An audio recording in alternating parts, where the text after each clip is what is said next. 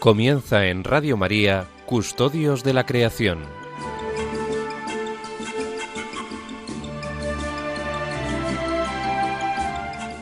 Un programa dirigido por Jaime Muñoz y José María Galán.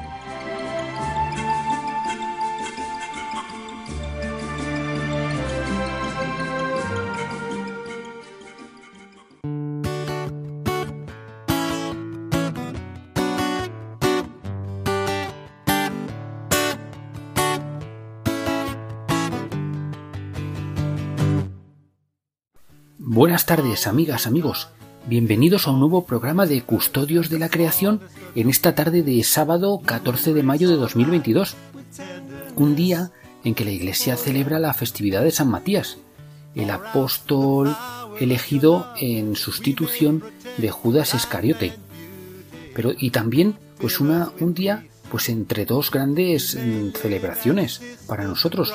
También ayer 13 de mayo pues fue la, la Virgen de Fátima. Y mañana 15 de, 15 de mayo pues celebramos a, entre otros a San Isidro, patrón del campo español. Pues una fiesta pues muy arraigada en nuestros pueblos con muchas ermitas y, bueno pues esa, esas tradiciones de, de, celebraciones y de bendiciones de, de, los campos. Bueno pues yo, yo recuerdo allá en, en, en mi pueblo pues pues como los agricultores el día de San Isidro pues pues bueno paraban y, tenían la celebración la procesión con la bendición de los campos y luego una comida de, de hermandad entre todos no pues enhorabuena eh, a todos los que nos estáis escuchando desde el campo español y, seguís manteniendo esta tradición y, si no pues eh, animaros también a, recuperarla en este año además 2022 es muy especial también en Madrid sabéis que San Isidro también es el patrono de la ciudad de Madrid. Y este año, pues eh, mañana arranca el año jubilar con motivo del cuarto centenario de la canonización de, San Isidro. Y precisamente hablando de canonizaciones, pues mañana también es un día grande en Roma. Pues eh, Papa Francisco canonizará a 10 eh, nuevos santos. Entre ellos, pues queremos nombrar a Carlos de Foucault, pues por el interés de, nuestro programa de Custodio de la Creación, por esas figuras de santos que han querido que han querido vivir su entrega al Señor, pues por una parte en, una, en forma de una vida pobre y austera en, el medio natural, pero también pues que esa vida eh, en forma de dedicación y de entrega a los, a los últimos, a los que no cuentan para el mundo. Carlos de Foucault ha sido una de estas grandes figuras en la historia reciente de la Iglesia, y si no lo habéis hecho, pues os animamos a conocer su vida. Precisamente aquí en Radio María, el padre Luis Fernando de Prada pues ha dedicado en estos últimos meses algunos programas a, a Carlos de Foucault. Bien, amigas, amigos, pues con esta pequeña introducción y en la víspera del quinto domingo de Pascua, donde precisamente la Iglesia nos presenta en el Evangelio el, mandato del amor del, del, Señor, y pues nos encomendamos a estos grandes amigos de, de Dios que hemos mencionado y nos ponemos bajo el manto de, de nuestra Madre la Virgen de Fátima. Y comenzamos el programa de hoy que hemos dividido como en tres eh, grandes secciones. Un, en primer lugar, a Antonio Garrido del movimiento Laudato Si, pues nos, nos presentará la actualidad muy interesante en este mes de mayo, pues que vamos a celebrar en los próximos días la semana Laudato Si. A continuación iniciamos una nueva sección muy interesante de espiritualidad, espiritualidad desde la perspectiva de la ecología integral y para ello tenemos eh, a Eduardo Agosta, fraile carmelita y también experto en, en dinámica atmosférica, al que tuvimos en, en, en, pasados programas y que se ha brindado a iniciar esta sección nueva que creemos que os va a resultar de, gran interés. Y posteriormente pues tendremos nuestro coloquio habitual de actualidad de naturaleza con nuestros colaboradores Francisco García y eh, José María Galán.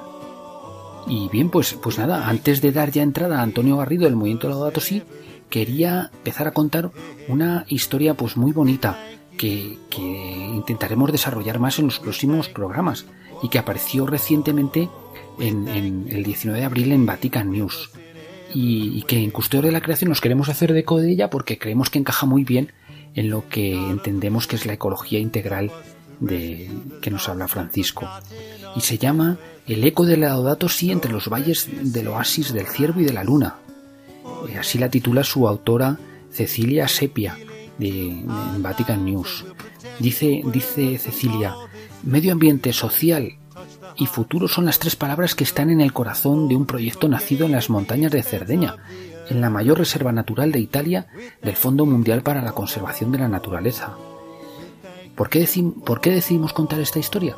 Porque es uno de esos casos en los que el hombre, de enemigo y tirano de la naturaleza, se convierte en su guardián, al tiempo que crea oportunidades de trabajo y reinserción para personas frágiles y en riesgo de exclusión.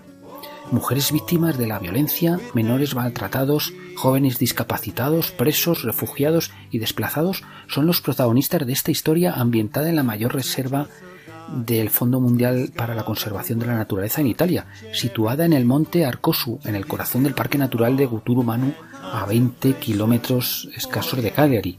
4.000 hectáreas de belleza incontaminada donde los pobres, los frágiles, los últimos en el sentido evangélico, no solo encuentran un hogar, sino que viven inmersos en él, cubiertos por el manto blanco de la luna, que en Cerdeña, quién sabe por qué, parece cada vez más cercana, entre ciervos, ¿eh? jabalís, aves y otras muchas especies animales y vegetales. Bien, queridos oyentes, pues con esta historia tan bonita que desarrollaremos en los próximos programas, eh, damos ya paso a nuestro amigo colaborador Antonio Garrido del movimiento Laudato Si.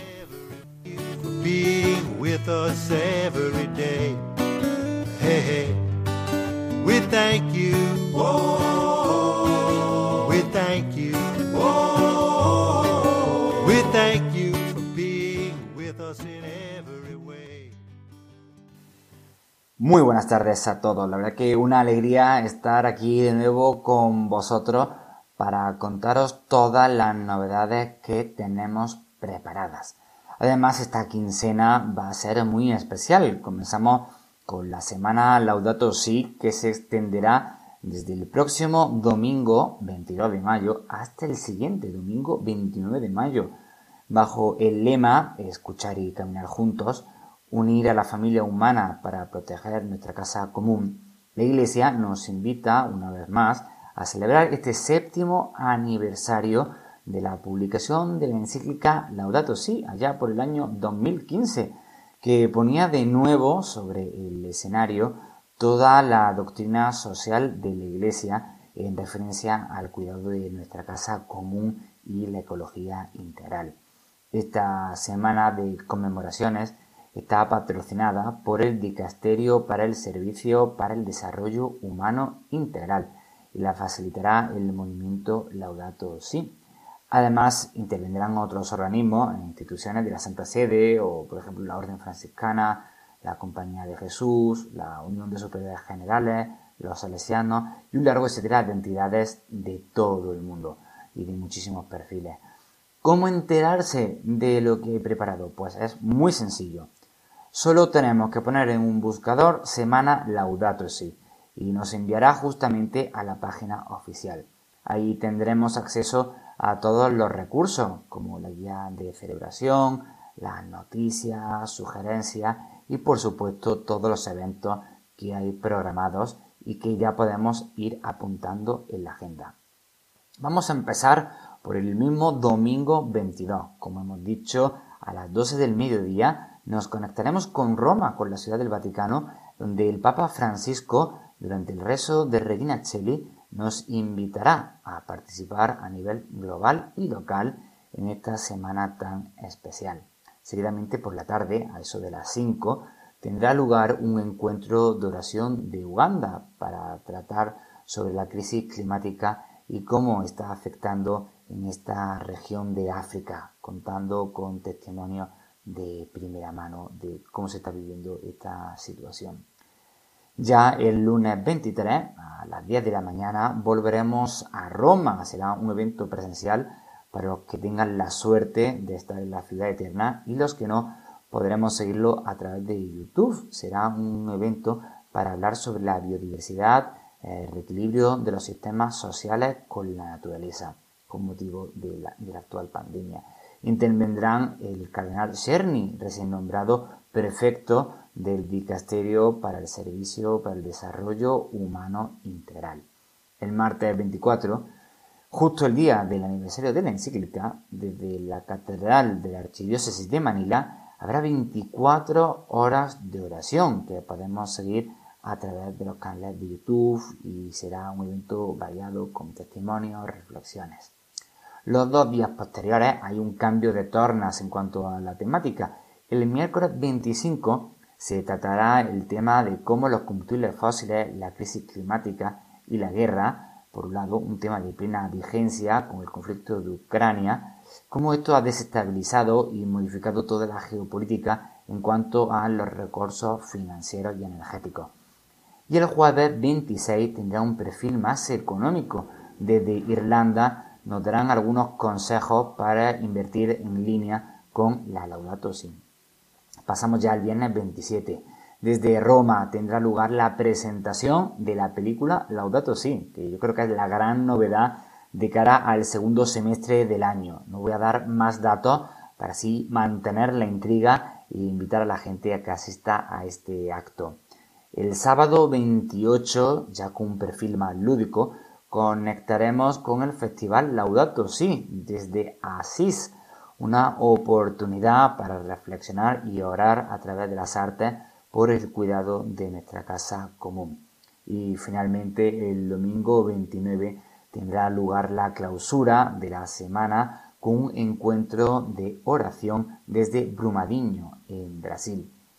Como vemos es una agenda bastante completa. Además empiezan a darse a conocer los eventos que hay preparados en torno a la semana Laudato Si. Desde Burgos, por ejemplo, en Quintana la Cuesta, las parroquias de allí han preparado una agenda muy muy completa para todos estos días. Desde Córdoba, el próximo lunes, tendrá lugar un taller para las hermandades y cofradías. Luego se me ocurre el concurso de fotografía liderado por Cáritas de la diócesis de Segor de Castellón, tenemos también un concurso de dibujo en Segovia o otras actividades que están ya por salir, por ejemplo, de Justicia y Pau en la zona de Cataluña, la Archidiócesis de Badajoz, también la de Madrid, un largo etcétera. Si queréis compartir algunos de estos eventos que tengáis ya planteados para estos días, solamente hay que entrar en la página web oficial de la semana Laudato Si y podréis registrar el evento y ahí el movimiento será encargado de darlo a conocer. Y también, por supuesto, podéis conectar con las redes sociales del movimiento Laudato Si, donde tendréis acceso a toda la información y todas las novedades. Pues nada, muchísimas gracias por este espacio y espero que podáis sumaros a participar de la semana Laudato Si 2022. Un abrazo.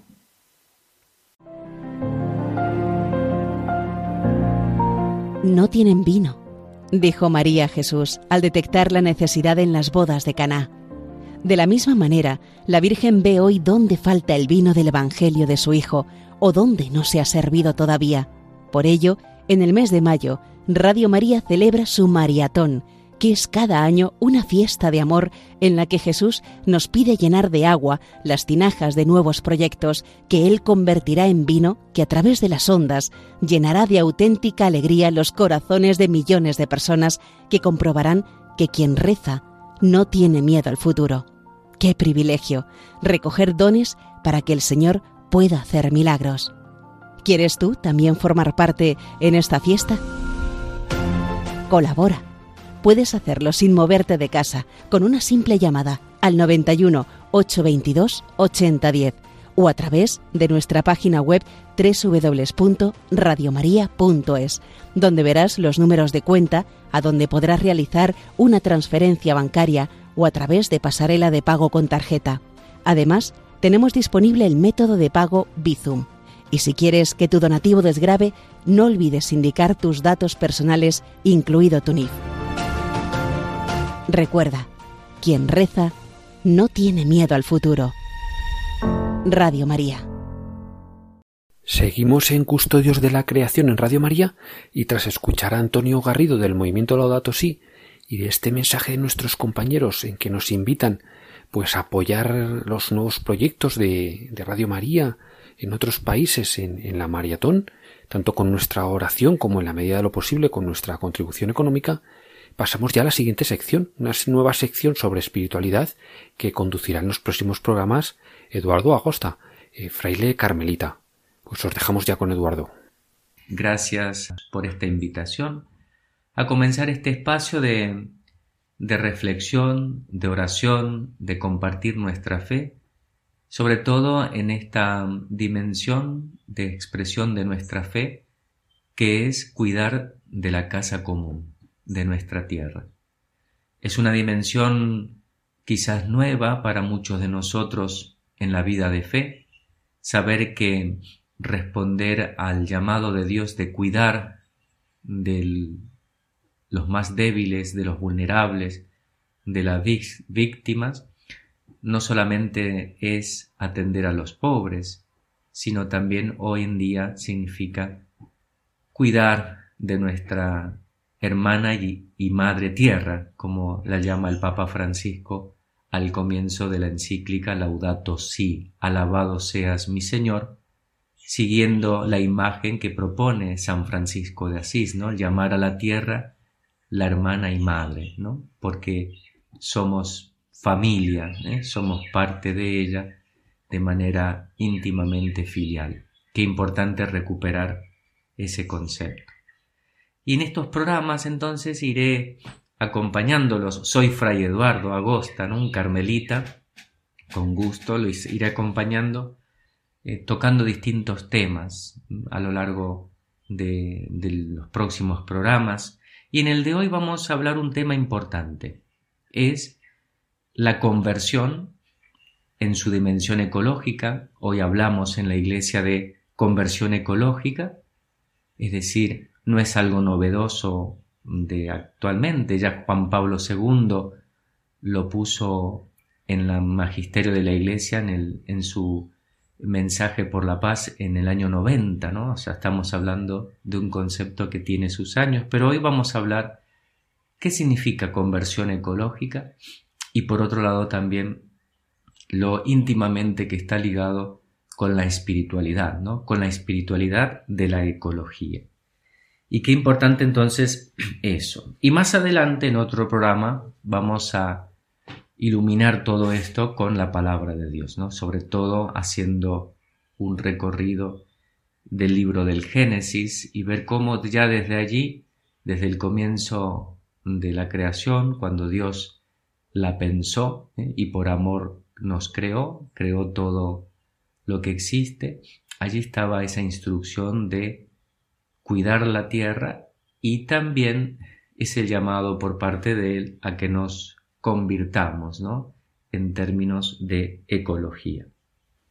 Entonces, bien, de alguna manera sabemos, volviendo a nuestro tema de hoy, conversión y conversión ecológica, sabemos que la palabra conversión viene del griego que significa metanoia, ¿eh? cambio de mentalidad.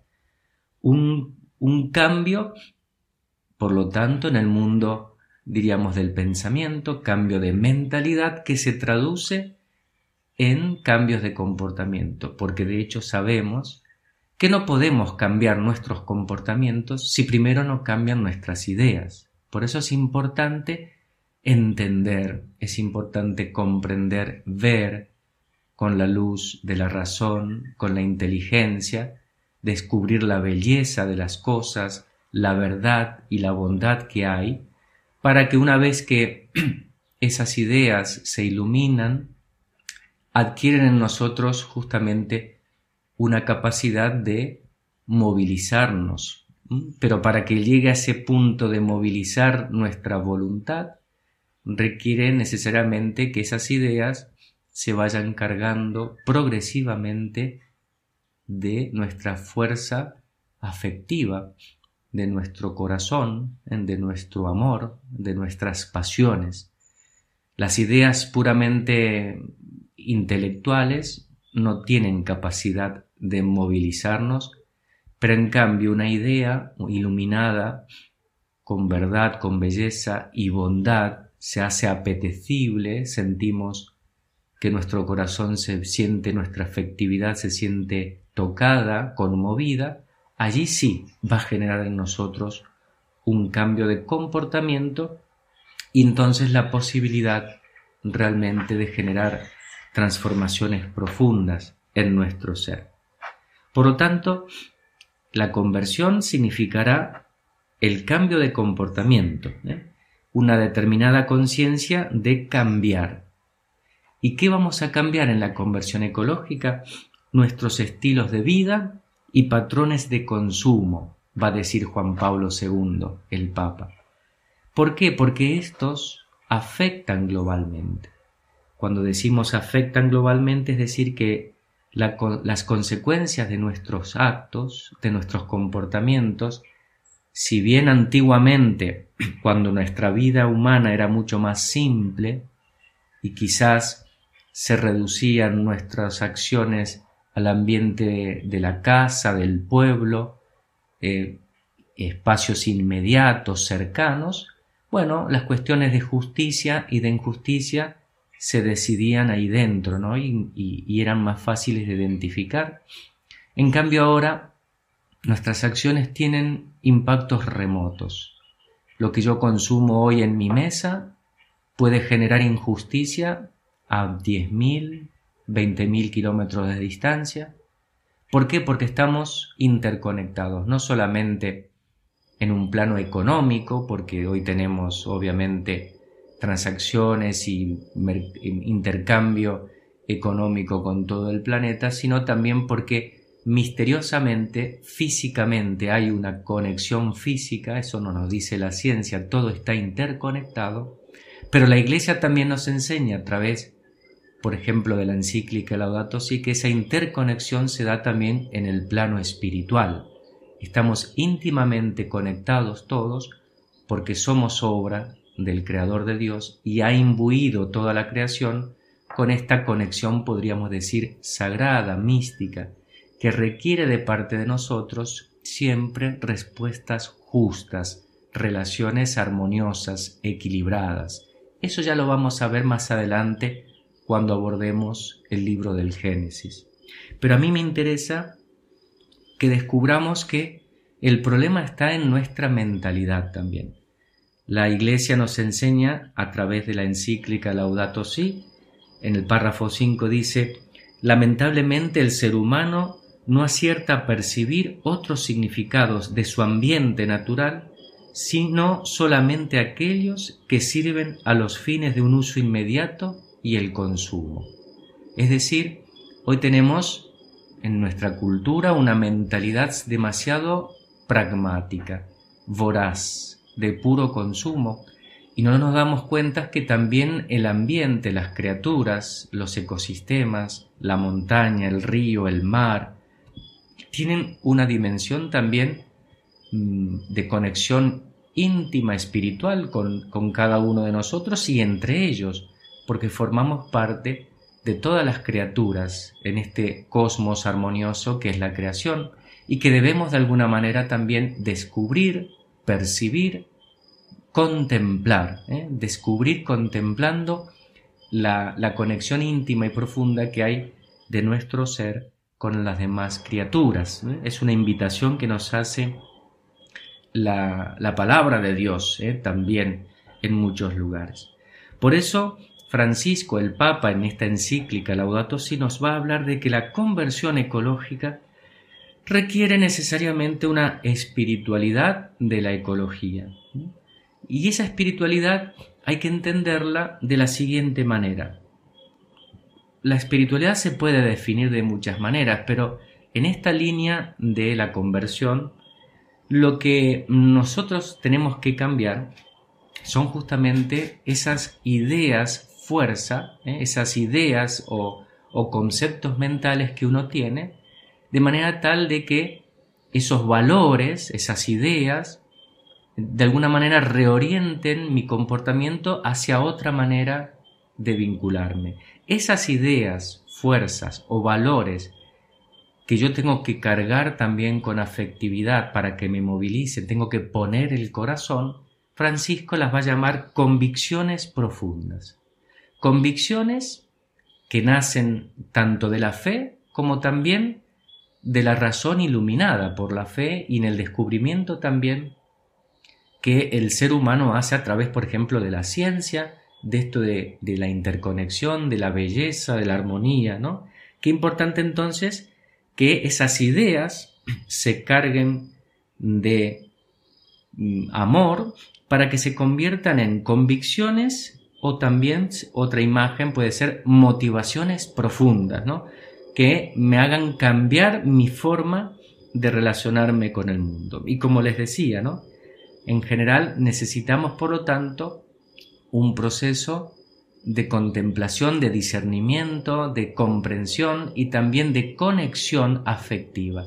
Por eso es importante en esa espiritualidad, como veremos también en otros temas más adelante, estar inmersos en la realidad, inmersos en términos físicos, corporales, en contacto con la naturaleza, con el río, con la montaña, pero también con los más vulnerables en términos eh, humanos, ¿no? Con, en cerca de los pobres, ayudando, compartiendo la suerte de ellos, y también viendo de repente un río contaminado, el mar, cómo lo hemos estropeado, es decir, afectarnos, ¿eh? que se afecte también nuestro corazón, porque la conversión ecológica requiere sobre todo un cambio del corazón, podemos leer en la encíclica Laudato Si en el párrafo 215. En el fondo, las motivaciones más profundas, las convicciones que me movilizan desde dentro, son convicciones que nacen del deseo. De hecho, todo lo que hacemos en la vida humana, la fuente de energía en, nuestra, en nuestro ser es el deseo humano. Y un deseo humano que tiene que ser orientado hacia el bien común, hacia la, el cuidado y el respeto de las criaturas. Hoy en día, justamente, la cultura en la que vivimos domina y controla nuestros deseos y estamos prácticamente en un espacio de puro consumo materialista porque nos dicen que esa felicidad, esa plenitud está solamente en el consumo de cosas. Y entonces el deseo es manipulado hacia la consecución del placer inmediato que conseguimos al consumir cosas. Pero nos perdemos también de ese deseo liberado a partir de el intercambio, a partir de el acompañamiento, a partir de la donación. ¿eh? El deseo humano también se satisface, se plenifica cuando comparte, cuando entrega, cuando libera, no solamente cuando acapara, cuando consume. Porque, y aquí uso a un santo carmelita, ¿no? San Juan de la Cruz, de, con él vamos a volver mucho más adelante, el drama existencial que tiene la criatura humana es que el deseo humano no se satisface con menos de infinito. Por lo tanto, porque eso es un dinamismo propio, psicológico del alma humana, estamos hechos para buscar a Dios. El deseo en última instancia nos impulsa a buscar a Dios a través de las criaturas, a través de las cosas. Y si perdemos a Dios del horizonte, nos quedamos meramente en las cosas y las devoramos, intentando que ellas se conviertan en nuestros dioses y las rompemos, las corrompemos. Y por otro lado, como el deseo humano es infinito y está manipulado, no hay nada ni nadie en esta tierra que lo satisfaga.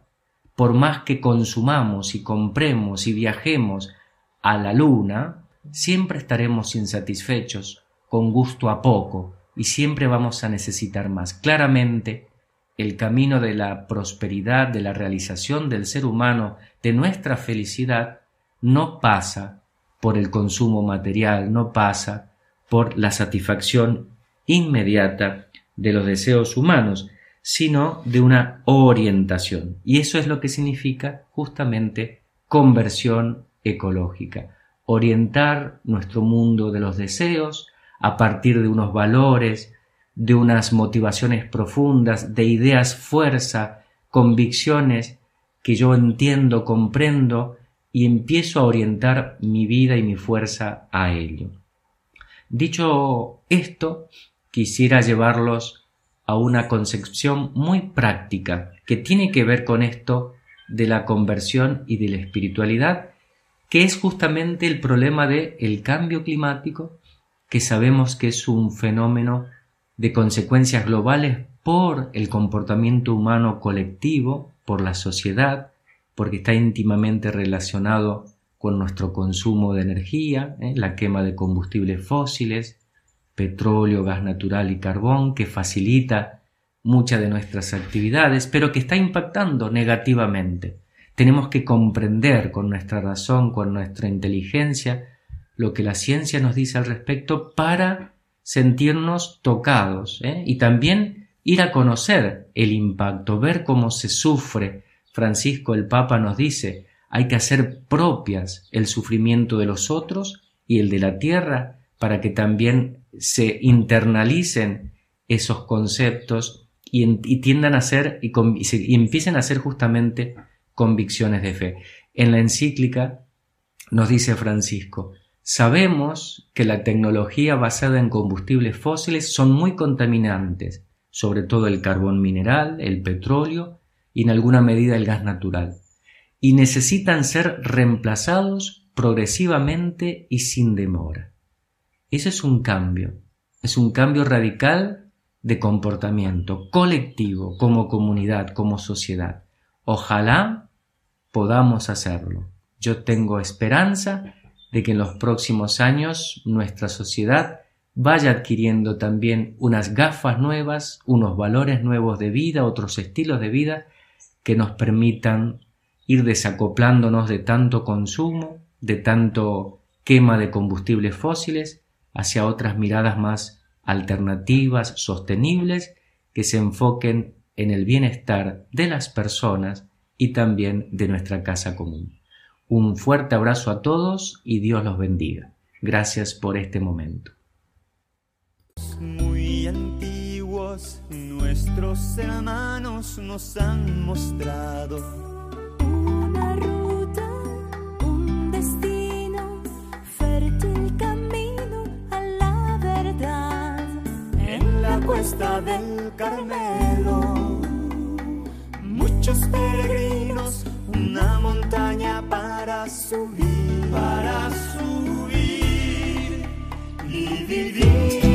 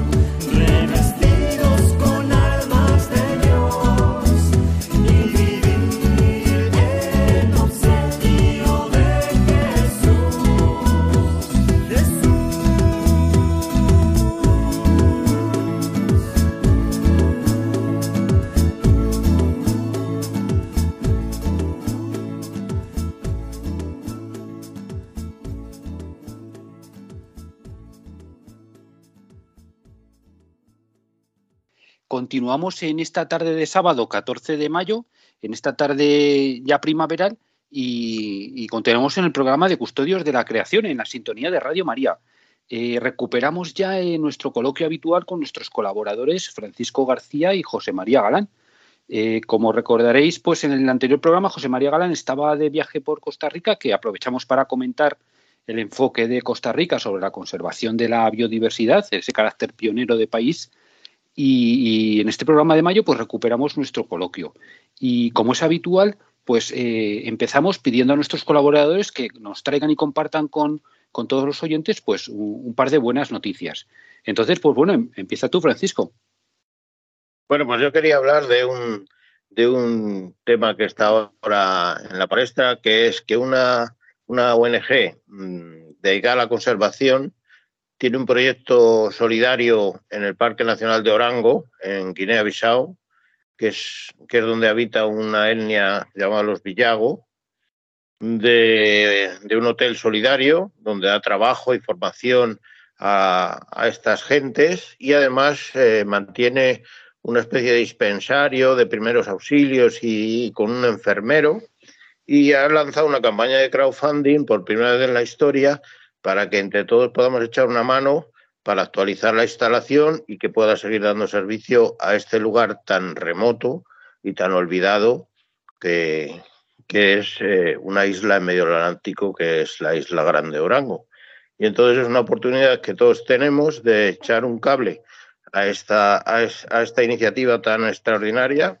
Y bueno, os invito a ello. Es la Fundación CBD Habitat y la, la isla y el hotel es la isla de Orango y el hotel de Orango.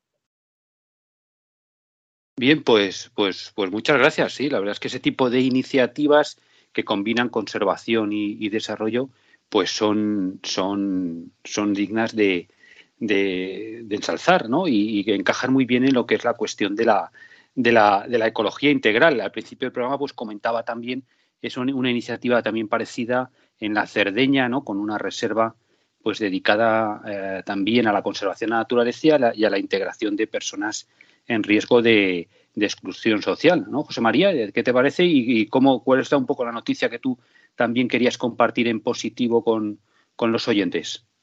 Pues bueno, buenas tardes. Yo, he tomado nota de la iniciativa que plantea Paco y, bueno, mm, una buena noticia, aunque os parezca una noticia a priori, bueno, pues muy normalita, es el hecho de que tras un invierno muy seco ha llegado una primavera muy lluviosa, porque si seguíamos con la que llevábamos íbamos a tener un verano bastante, bastante apretado.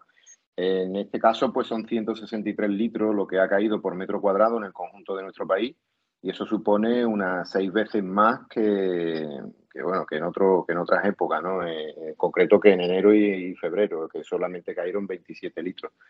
Eh, marzo bueno ha sido bastante nuboso y húmedo y ahí también tenemos una noticia histórica y es que ha caído 104 litros que supone un 223% más desde que empezó la serie el comienzo de la serie de 1961 y muy buena noticia también que las cuencas que se han rellenado bastante, las 16 cuencas hidrográficas están, superan el 50%, eh, la principal el País Vasco con un 100%, el Cantábrico Oriental con un 96%, y la que peor lo lleva, pues, como suele suceder, pues el Guadalquivir y el Guadiana, que está en torno a un 32%. Pero yo creo que esto, eh, de caer algo más de lluvia de aquí a junio, pues podríamos tener una, una primavera con unas crías bastante, bastante exitosas. Muy bien, y supongo que se notará ahí en Doñana también, ¿no? En, el, en la zona húmeda, con las especies que están llegando y, y, que empiezan a lo mejor ya la cría y todo eso. Sí, especialmente aquí sí, porque el invierno para nosotros fue eh, dramático. Los animales pues estaban pues expectantes, los agricultores también, y, y ha sido un invierno que, que nos ha puesto un poquito contra las cuerdas. Entonces toda esta lluvia que ha caído, ha caído como, nunca mejor dicho, como agua de mayo, aunque nos ha caído en, en abril y en, y en Semana Santa, que es como habitualmente suele suceder. Y, bien, ahora mismo prácticamente casi todas las especies están criando, toda la migración que ha llegado ya de, de África, del Sahel concretamente, los abejarucos, milanos negros, etcétera, pues están todos ocupando y montando nidos, sí. Bien, pues muchas gracias, eh, amigos. Y pues ya pasamos a, a hablar eh, de la especie que hemos elegido para, para este programa. Y antes de ello, pues vamos a compartir con los oyentes y con vosotros pues unos sonidos del medio natural donde podemos escuchar a, a esta especie.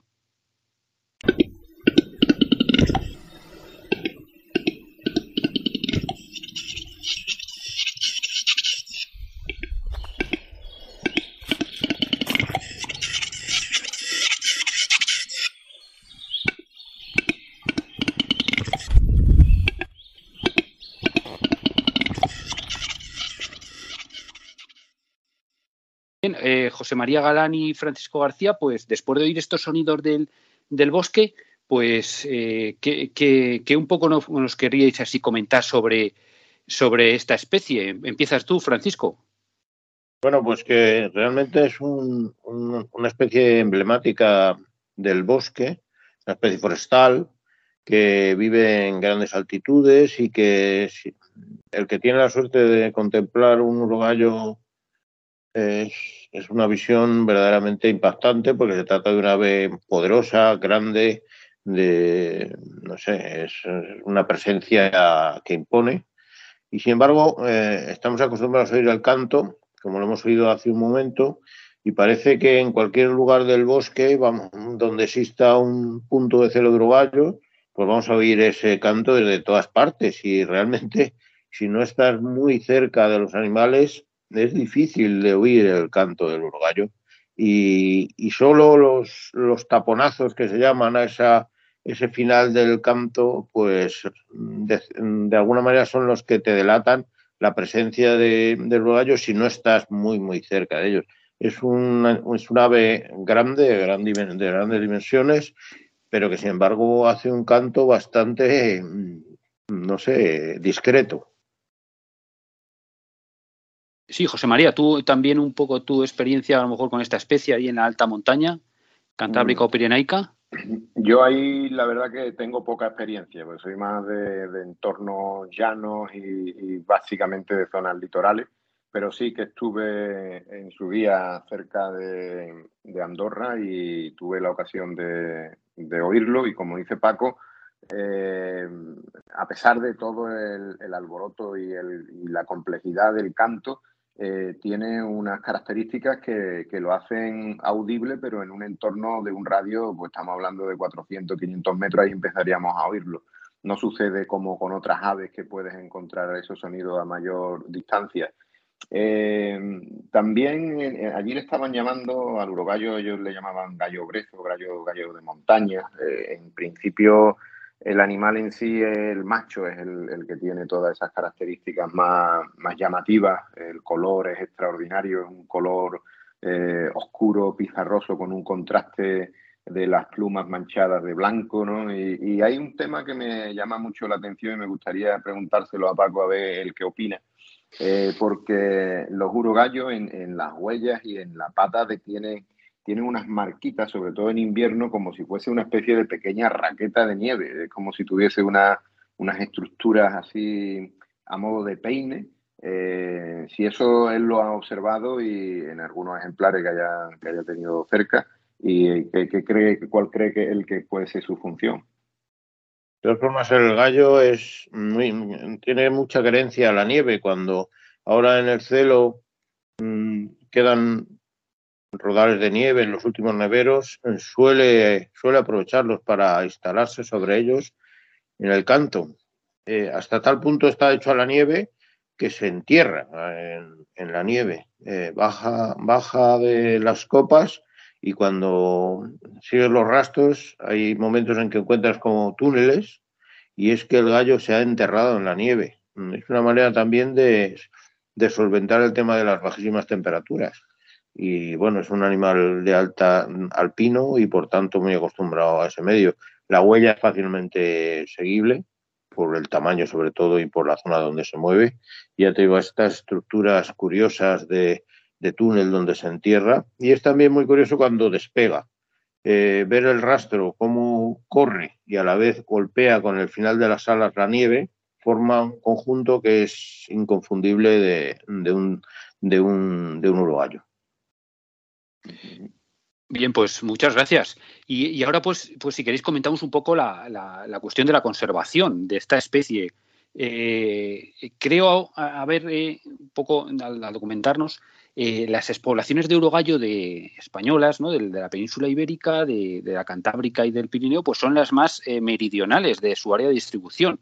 En otras zonas de centro y norte de Europa, pues eh, el, urogallo habita norma- eh, perfectamente en zonas llanas, pero aquí aparece en la alta montaña, por esa, esa, vinculación, como decía Francisco García, a, las zonas frías, ¿no? Es, de alguna manera un testigo de, esa, de esas zonas eh, pues muy, muy frías, ¿no? Y entonces, pues en esa situación, pues ¿cómo está la especie, Francisco? ¿Cómo, ¿Cómo está la especie y cuál es un poco su perspectiva de conservación? Como es lógico, una especie que, que ocupa la parte de la especie que tenemos nosotros, como bien dices, sería el límite más al sur de la población y por tanto la más afectada por todos los cambios que supongan tanto el cambio climático como el cambio de en el hábitat, etcétera, etcétera, es la más, digamos, más débil, la más amenazada en ese sentido, pues claro, las poblaciones españolas están en una situación muy crítica. El urogallo cantábrico está en clara regresión, quedan muy pocos urogallos cantábricos. El esfuerzo que se está haciendo por conservarlo es enorme y bueno, siempre nos cabe la esperanza que mientras hay vida debemos de creer en ello, pero está en una situación muy crítica. Y el urogallo pirenaico eh, sufre un declive poblacional importantísimo y bueno, eh, supongo que se ve afectado por ese, esa margin- marginalidad en el territorio, que es el que le supone todo tipo de, de factores negativos eh, para su conservación. En todo caso, eh, desde, desde todos los, los estamentos de la Administración se está tratando de parar este declive que lleva ya años y que lleva al gallo a, a la, si, si no se remedia a la extinción en nuestras, en nuestras comarcas alpinas y esperemos conseguirlo. Yo no sé si me parece que, que se encuentra ya en- eh, catalogado ¿no? como en peligro de extinción, Paco. Sí, está catalogado como peligro crítico de extinción. Y también creo que, aparte de lo que estás comentando, por supuesto, del impacto de los cambios de los inviernos más cortos, de menos nieve, menos nevero, etcétera, creo que había una relación muy estrecha entre él y el acebo durante, durante el invierno. Y no sé si puedes contarnos algo. Fundamentalmente se ve afectado por una. Es un animal longevo con, baja capacidad reproductiva y se ve muy afectado por, por la predación directa que determinadas especies hacen sobre él. Es un animal de bosque y por lo tanto los predadores de bosque, tanto mamíferos como alados, eh, mm, ejercen una, presi- una presión brutal sobre, sobre todos los, los pollos, aunque estamos viendo que también sobre los adultos. Eso unido a, a, los cambios climáticos que, digamos que están distorsionando la fructificación tanto del arándano como de otras especies frugívoras de las que se alimenta el urgallo básicamente y la presencia de insectos en la época de pollos, pues determina que estamos en una situación bastante complicada. No obstante, pues no hay que perder la esperanza y seguir luchando eh, y, bueno, eh, ver si somos capaces de, invertir la, situación y volver a tener unas poblaciones por lo menos aceptables de este fantástico ave forestal. Bien, pues, pues muchas gracias, eh, amigos. Yo creo que sí. Desde aquí también, pues eso, animar a todos los esfuerzos de conservación, que los nuestros oyentes y bueno, toda la audiencia también conozca la situación de esta especie, ¿no? Una especie emblemática como, como única, ¿no? Una, una ave forestal de, de nuestra alta montaña eh, ibérica. Y, y nada, por, por nuestra parte, pues bueno, despediros ya. Eh, no sé si queréis hacer algún comentario ya final a modo de, de, bueno, pues de despedida. Y nada, daros las gracias de nuevo por, por, por compartir esta tarde con, con los oyentes de, de Radio María y nos emplazamos para el siguiente programa donde pues bueno volveremos a hablar de alguna noticia en positivo y volveremos a traer eh, para conocer un poco más de cerca alguna de nuestras especies más, más emblemáticas. José María. Pues sí, bueno, eh, anunciaros que, que la Hermandad de Villamanrique, eh, de aquí de- del Rocío, eh, ha hecho una presentación hoy muy interesante de un, de un programa para, para mantener nuestros caminos rocieros limpios y pide la colaboración y la contribución, eso también las hermandades, la hermandad matriz, el resto de hermandades que están mucho más concienciadas eh, con, con la limpieza de, de los caminos durante la romería. ¿no? Entonces eso yo creo que está muy en sintonía con Laudato Si y con la filosofía de nuestro programa Custodio de la Creación, el hecho de que podamos aportar con nuestros cambios de costumbre y con nuestras actitudes así más proactivas, pues una mejora a, a nuestro medio ambiente. Yo creo que al hilo de lo que dice José María, el grado de concienciación de los romeros y de todas las actividades marianas relacionadas con, con la utilización del medio natural en estas mm, manifestaciones increíbles de, de devoción, pues creo que esa mentalidad está cambiando, está evolucionando hacia la conservación del, del hábitat en el que se desarrollan y iniciativas como la que nos cuenta José María me parecen fundamentales y muy de, y muy de loar, en el sentido de que efectivamente es deber mm, limpiar el alma, pero también mantener el medio limpio.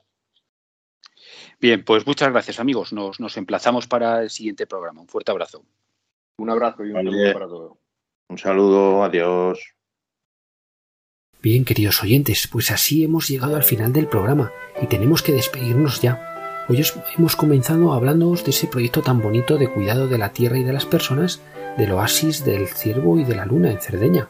Posteriormente, Antonio Garrido del movimiento Lodato Si nos ha hablado de esas actividades que se tienen previsto celebrar en el marco de la Semana Laudato Si entre el 22 y el 29 de, de mayo, en la que se nos invita a participar. Y a continuación, de la mano de Fray Eduardo Ajosta, pues hemos iniciado una nueva sección sobre espiritualidad en perspectiva de la ecología integral. Y finalmente hemos tenido nuestro coloquio habitual sobre naturaleza con nuestros colaboradores Francisco García y José María Galán, donde hemos conocido un poco más de cerca al urogallo, una de nuestras aves forestales de montaña más emblemáticas. Amigas, amigos, os animamos a continuar esta tarde de sábado aquí en la sintonía de Radio María. A continuación, con el programa Éramos tan jóvenes del padre Nacho Figueroa. No olvidéis que dentro de 15 días tenéis una nueva cita con Custodios de la Creación, esta vez con Sterlenz y su equipo, que nos hablarán sobre responsabilidad política y crisis climática. Nosotros en principio nos encontraríamos ya de nuevo, Dios mediante, el próximo 25 de junio, a las 5 de la tarde, las 4 en Canarias. Recordad que podéis contactar con nosotros a través del correo electrónico custodio de la creación arroba radiomaria.es y que también podéis encontrar el programa en el podcast de la página web de Radio María. En el contexto de la Maratón 2022 queremos dar gracias al Señor por formar parte de la familia mundial de Radio María y por poder aportar nuestro granito de arena a su misión. Amigas, amigos, muchísimas gracias de verdad por abrirnos de nuevo las puertas de vuestros hogares. Cuidaos mucho, cuidad a los demás y cuidad la naturaleza, viviendo siempre desde el amor. Y caminemos cantando como nos dice el Papa Francisco Laudato. Que nuestras luchas y preocupaciones por este planeta no nos quiten el gozo de la esperanza. El Señor no nos abandona. Esta es también su casa, donde su palabra se hizo carne y habitó entre nosotros. El Señor se ha comprometido para siempre con nuestro mundo y su amor nos lleva a encontrar siempre nuevos caminos. Alabado sea.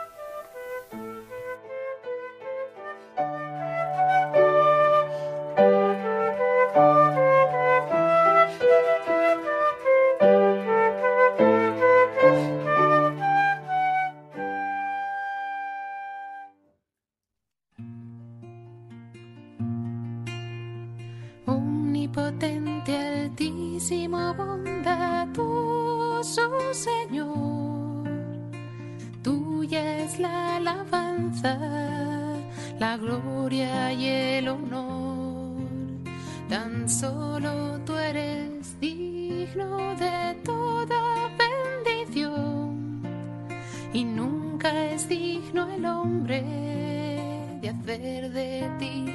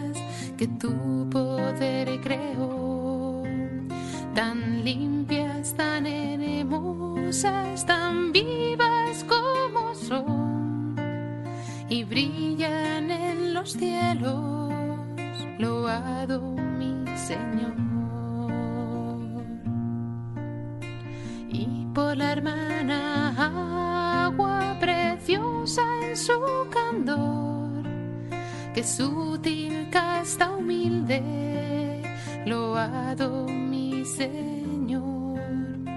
Por el hermano fuego que alumbra al irse el sol, y es fuerte, hermoso, alegre, loado mi Señor. Loado seas mi Señor por toda criatura, por el hermano sol. Loado seas mi Señor por la hermana tierra, las flores de color. Y por la hermana tierra que es toda hermana madre tierra que da en toda ocasión las hierbas y los frutos y flores de color y nos sustenta y rige, loado mi Señor. Y por los que perdonan y aguantan por tu amor los males corporales y la tribulación. Felices los que sufren en paz con el dolor, porque les llega el tiempo de la consolación.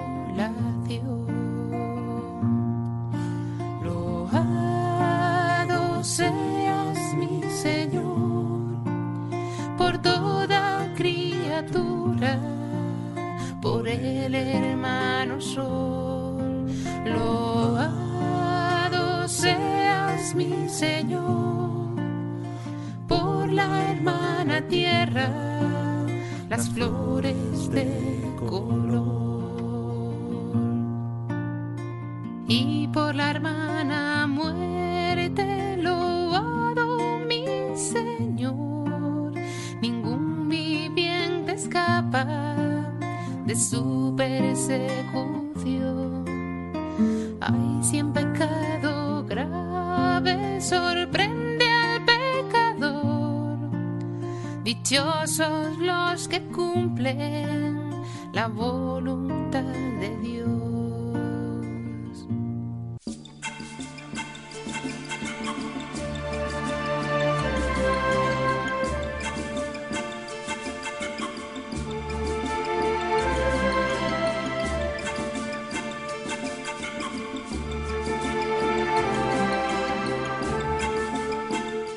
Acaban de escuchar el programa Custodios de la Creación.